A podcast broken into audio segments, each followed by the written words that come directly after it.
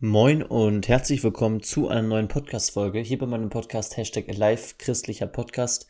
Mein Name ist Justin, ich bin 22 Jahre alt und mache diesen Podcast, um ja von meinem Glauben zu erzählen. Ich bin Christ, gehe in eine Pfingstgemeinde und mein Auftrag ist es, oder ich sehe meinen Auftrag eben darin, von Gott zu erzählen, anderen Menschen das Evangelium näher zu bringen, ganz egal, wo man persönlich steht, ob man vielleicht schon öfter mal von Gott gehört hat oder ob man gerade das erste Mal von Gott hört. Du darfst gerne diesen Podcast weiter anhören. Es ist jetzt 23.58 Uhr, wenn ich diesen Podcast aufnehme. Und ich habe auch heute wieder eine interessante Fragestellung mitgebracht für euch, die ich auch anlässlich eines einer Nachricht ähm, nehme, die ich auf Instagram bekommen habe. Und dazu wollte ich auch euch gerne noch einmal einladen. Äh, nehmt das gerne an, wenn ihr irgendeine Frage habt die euch auf der Seele brennt, dann stellt sie mir super gerne auf Instagram justin.homburg. Eine Person hat mich eben angeschrieben letzte Woche und hatte eine Frage bezüglich dieses Themas. Bin ich mit Gott glücklicher? Oder vielmehr hat die Person geschrieben, dass sie einen Freund hat und dieser Freund sich mit der Thematik beschäftigt hat. Ist mein Leben mit Gott glücklicher? Bin ich denn glücklicher? Ähm, oder wie sieht das Ganze aus? Und ich glaube tatsächlich, dass das eine Frage ist, die sich viele stellen, die noch nicht so viel mit dem Glauben am Hut haben. Ich persönlich habe mir diese Frage noch nie wirklich intensiv gestellt, bin ich ganz ehrlich. Ähm, aber ich bin natürlich mit der Frage schon öfter in Berührung gekommen und ich glaube, das hängt auch ganz davon ab, wie man aufgewachsen ist. Ob man eher in einem christlichen Umfeld aufgewachsen ist oder nicht. Und ich möchte zum Anfang einmal natürlich erst einmal die Frage stellen, was ist Glück überhaupt? Ich habe es mir jetzt erspart, irgendeine Definition bei Wikipedia herauszusuchen. Ich glaube, mit Glück verbinden wir grundsätzlich etwas Positives. Ja, wenn ich glücklich bin, dann bin ich irgendwie positiv gestimmt. Ich bin irgendwie zufrieden. Ich persönlich glaube, dass die allermeisten Menschen Glücksein definieren als das Stillen eines kurzfristigen Bedürfnisses.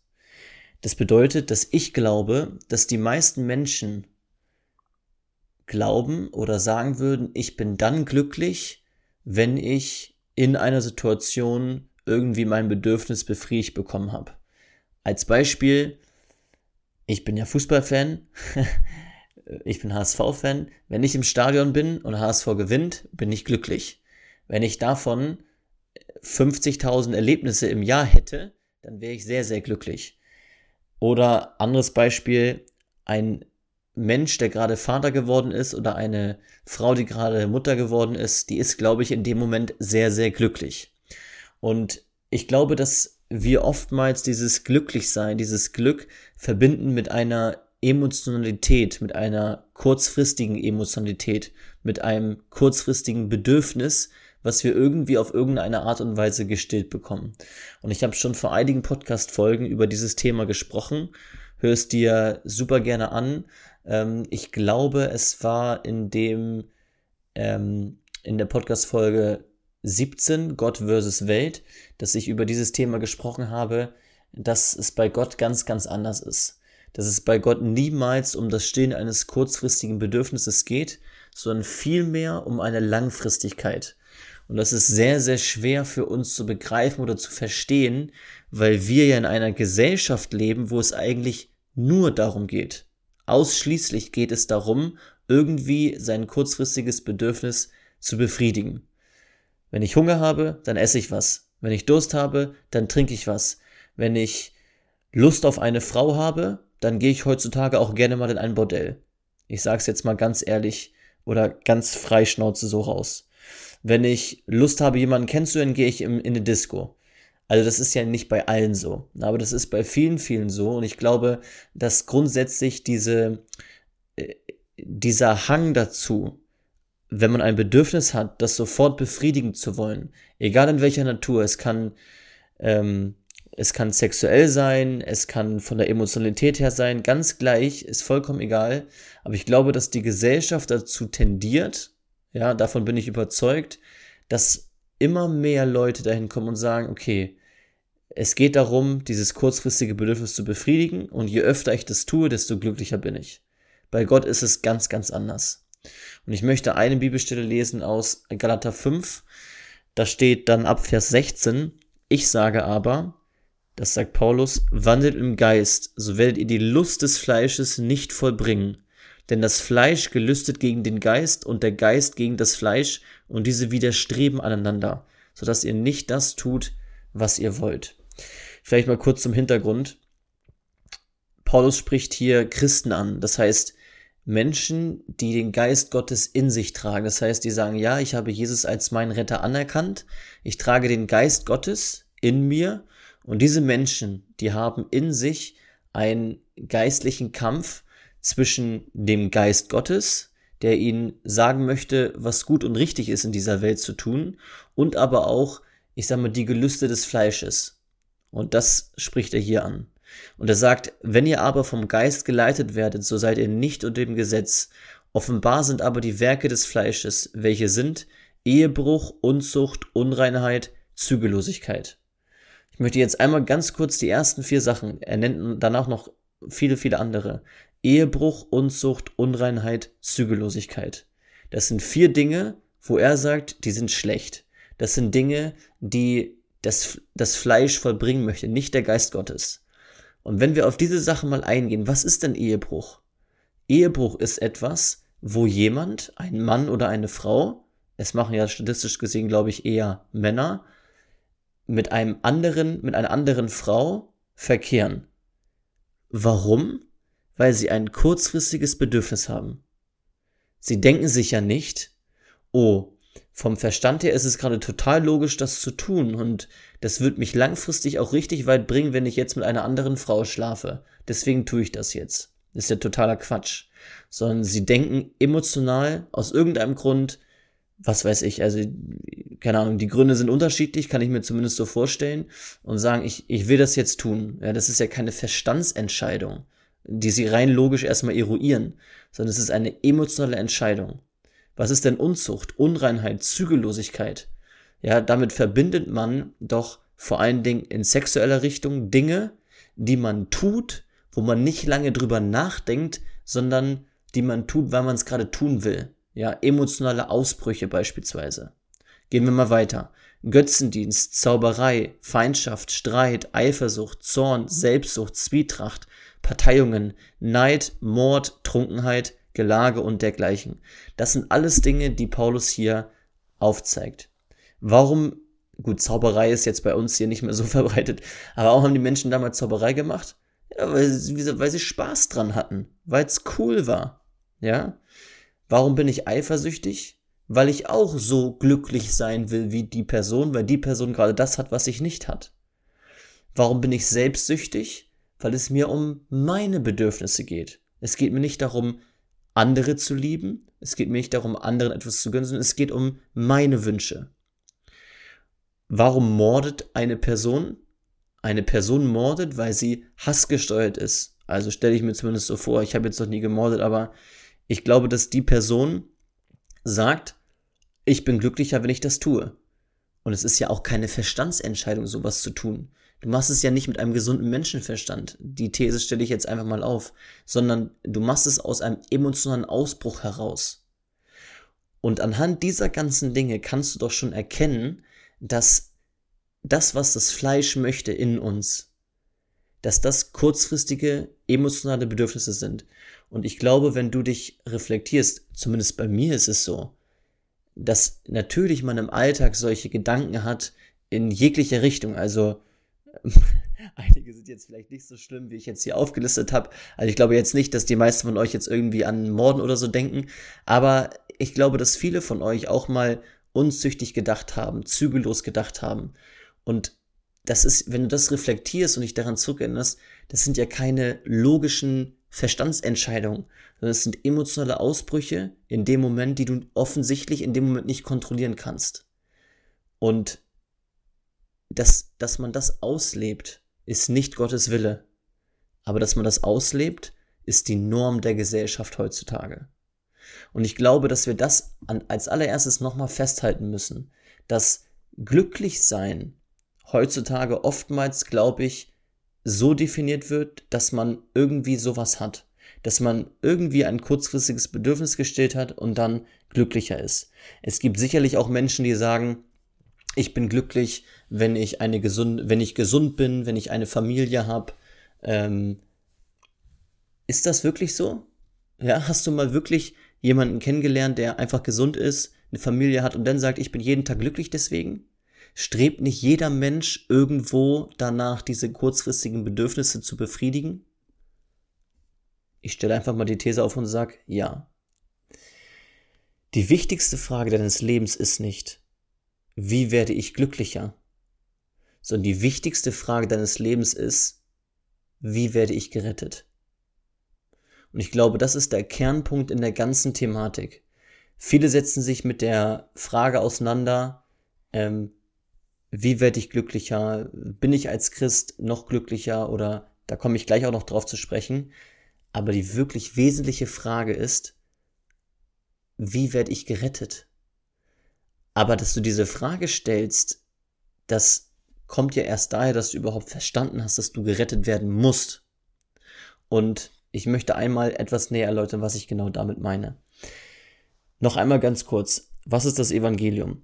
Das Evangelium beschreibt, dass ganz am Anfang Gott da war, schon immer, der Ursprung allen Lebens ist und den Menschen gemacht hat zu seiner Ehre. Gott hat die Welt geschaffen und den Menschen in den Garten Eden gesetzt, damit der Mensch ihn ehrt. Das ist der Sinn und Zweck, warum der Mensch auf dieser Erde ist, um Gott anzubeten. Gott hatte eine Beziehung zu dem Menschen, die war einwandfrei. Da war gar nichts. Also es war top. Gott hatte eine Beziehung zu dem Menschen. Doch der Mensch konnte sich schon immer selber entscheiden, ob er diese Beziehung aufrechterhalten möchte oder nicht. Adam und Eva haben es nicht getan, dann kam der sogenannte Sündenfall und Sünde ist nichts anderes als die Abkehr von Gott, Zielverfehlung. Und seit diesem Tag, wo der Mensch, der erste Mensch das getan hat, sich von Gott entfernt hat und dann sich fortgepflanzt hat, kam diese Sünde in die Welt und wir Menschen heutzutage haben immer noch den Hang dazu, das Ziel zu verfehlen, Dinge zu tun, die Gott nicht möchte. Im alten Bund war es so, Gott hat einen eigenen, einen eigenen Bund mit dem Volk Israel gemacht, wo er ganz klar gesagt hat, pass auf, ich gebe euch ganz, ganz viele verschiedene Gebote, wenn ihr die haltet, werdet ihr gerettet und ihr werdet mein Volk sein. Problem war, die Menschen haben es versucht zu halten, aber haben es nicht geschafft. Ja, unter anderem dann die zehn Gebote und so weiter. Das ist auch nur ein, ich sag mal, nur zehn Gebote von ganz, ganz vielen, die die Menschen damals halten mussten. Was macht Gott? Gott sagt, pass auf, ihr könnt das ja sowieso nicht halten. Deswegen bin ich gnädig mit euch. Gnade heißt unverdiente Gunst. Ja, das haben wir nicht verdient. Und ich schicke meinen eigenen Sohn, der für euch stirbt. Warum muss er das tun? Weil Gott, nur Gott alleine ohne Sünde ist. Nur Jesus alleine kann ohne Sünde sein. Jeder Mensch von uns hat schon mal irgendwo etwas getan, was Gott nicht gefällt. Sei es mal irgendwie schlecht gelogen oder sch schlecht über jemanden gedacht, was auch immer. Jesus kam auf diese Welt, er lebte ein perfektes Leben auf dieser Welt ohne Sünde. Und aus diesem Grund war das ein perfektes Opfer für uns aus Liebe, damit wir durch den Tod Jesu der gestorben ist, der am dritten Tag auferstanden ist und damit den Tod überwunden hat, damit wir einen Zugang zu Gott haben können durch Jesus Christus. Jesus als Vor Vor Vorzeigebeispiel für uns, der für unsere Schuld starb, dafür, dass wir tagtäglich sündigen. Er hat ein perfektes Leben geführt, das Lamm Gottes, das Unschuldslamm. Er stirbt für unsere Schuld und dadurch dürfen wir einen Zugang zu Gott haben. Dadurch haben wir einen Zugang zu Gott und können sozusagen gerettet werden, wenn wir Jesus als unseren Retter anerkennen. Und dazu habe ich gleich auch noch einen Bibelvers. Aber das Wichtigste ist an der Stelle, dass du verstehst, dass du gerettet werden musst. Warum? Weil du Schuld in dir trägst. Weil jeder Mensch Schuld in sich trägt. Jeder Mensch hat etwas, was Gott nicht gefällt. Und das ist ein Problem. Das ist ein Problem, weil du nichts anderes verdienst als das ewige Leiden eigentlich. Warum? weil du es nicht schaffst, alleine vor Gott als gerecht dazustehen. Und jetzt kommen vielleicht einige und sagen, boah, das ist mir zu krass. Das ist mir jetzt ein bisschen zu heavy.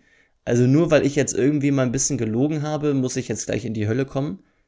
Ja, aber genau so ist es leider. Weil jeder Mensch Schuld in sich trägt, hat jeder Mensch es eigentlich verdient. Es eigentlich verdient, nicht in den Himmel zu kommen, nicht gerettet zu werden.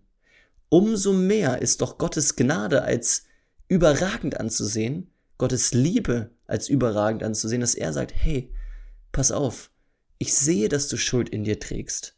Und ich weiß, dass du eigentlich nicht verdient hast, gerettet zu werden. Aber durch meinen Sohn Jesus Christus darfst du gerettet werden. Wenn du ihn als mein Retter oder als dein Retter anerkennst.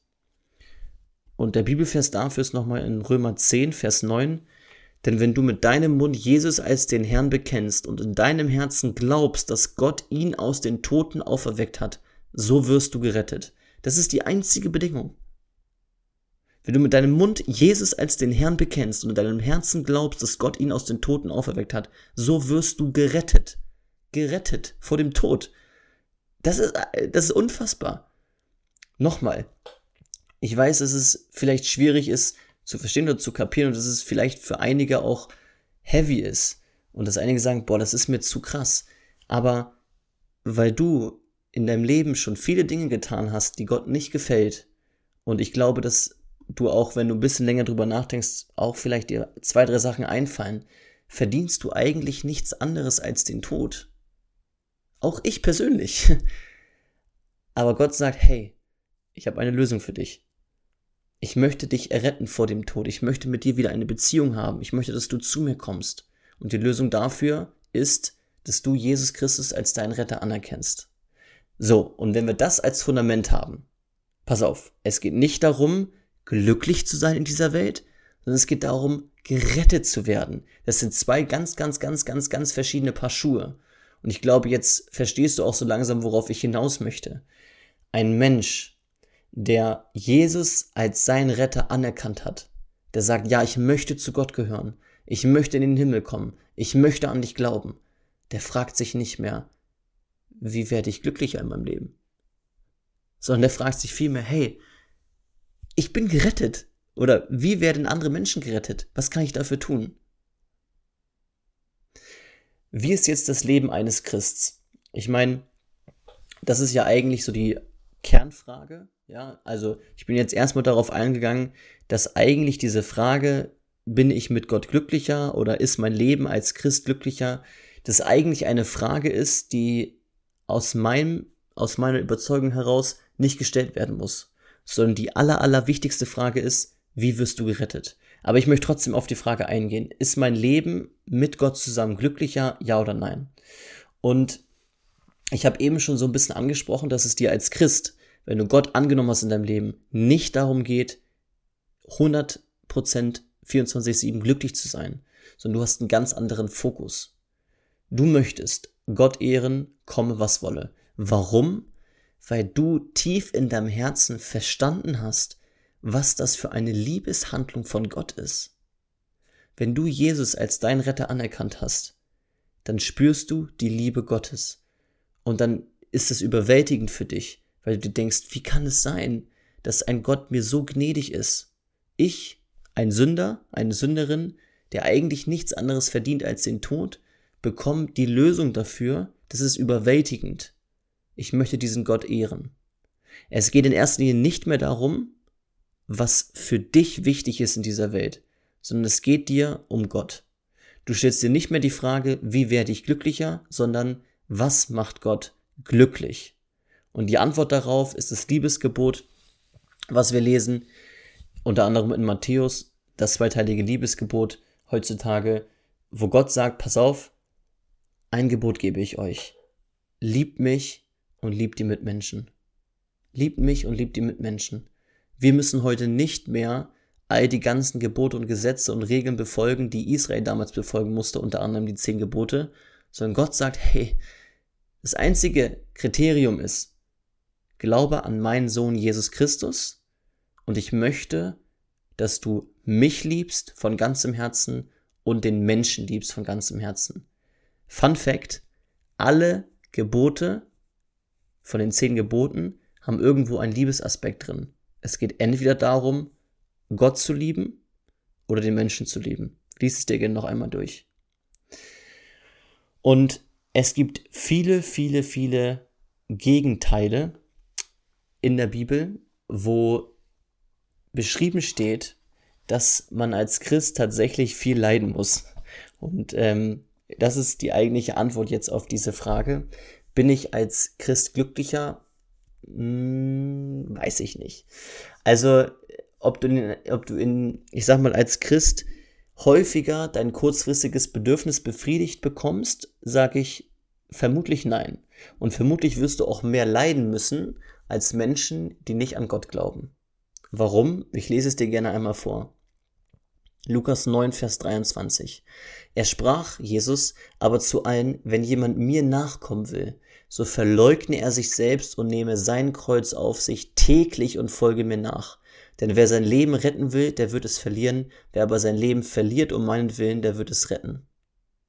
Denn was hilft es einem Menschen, wenn er die ganze Welt gewinnt, aber sich selbst verliert oder schädigt? Denn wer sich meiner und meiner Worte schämt, dessen wird sich auch der Sohn des Menschen schämen, wenn er kommen wird in seiner Herrlichkeit und der des Vaters und der heiligen Engel. Was bedeutet das konkret? Vielleicht einmal zum historischen Hintergrund. Damals, zu Jesu Lebzeiten, war das so, dass Kreuzigen ja eine sehr, sehr krasse, aber auch weit verbreitete ähm, Foltermethode unter den, unter den Römern war. Das heißt, wenn man einen Menschen so richtig leiden lassen wollte, dann hat man den gekreuzigt und man hat ihn auch selber sein Kreuz tragen lassen. Und bei Jesus geschah es ja auch so, ähm, wobei Jesus sein Kreuz nicht oder nur kurz tragen musste. Das haben Leute für ihn gemacht. Ähm, aber Kreuzigen an sich ist ja eine Methode, wo der Mensch durch Nägel an einem Kreuz befestigt wird und den Tod sehr, sehr langsam erfährt. Einfach dadurch, dass er unter anderem erstickt an seinem eigenen Blut. Das ist sehr, sehr grausam und genau das hat Jesus erlebt. Und sein Kreuz zu tragen an der Stelle ist die größte Schmach damals gewesen. Das heißt, du hast ja quasi dein eigenes Kreuz, das heißt das, wo du, woran du hingerichtet wirst, zu deinem Hinrichtungsort getragen. Und auf dem Weg dorthin wurdest du oftmals beschimpft, ähm, bespuckt und so weiter. Und Jesus sagt jetzt wortwörtlich, wenn jemand mir nachkommen will, so verleugne er sich selbst und nehme sein Kreuz auf sich täglich und folge mir nach. Was nichts anderes bedeutet, pass auf, wenn du zu Gott gehören möchtest, wenn du Gottes Kind sein möchtest, dann musst du bereit sein, die Schmach dieser Welt zu, zu erleben, zuzulassen, dann musst du bereit sein, alles hinter dir zu lassen, beschimpft zu werden und zu leiden. Und das ist sehr, sehr krass. Warum? Fragst du dich jetzt, warum muss ich das alles tun? Die Antwort ist, weil die Welt gegen Gott rebelliert. Das ist das, was ich in der Podcast-Folge 17 gesagt habe. Alles, was in dieser Welt ist, ist gegenteilig von Gott. Was ich vorhin beschrieben habe. Die Gelüste dieser Welt, der fleischlichen Begierden, das ist genau das Gegenteil von dem, was Gott eigentlich möchte. Das, was die gesellschaftliche Norm ist, ist das Gegenteil, was Gott möchte. Das heißt, die Welt ist nicht das, was Gott möchte. Das, was die Gesellschaft vorlebt und so weiter. Das bedeutet im Umkehrschluss, wenn du nicht der Norm entsprichst, wenn du dich nicht dieser Welt anpassen möchtest, sondern wenn du ein Leben führen möchtest, was Gott gefällt, wirst du ja automatisch auffallen. Und wenn du auffällst, wirst du anecken. Und wenn du aneckst, werden sich Leute über dich lustig machen, werden Leute dich beschimpfen, werden Leute dich vielleicht auch bespucken und verfolgen.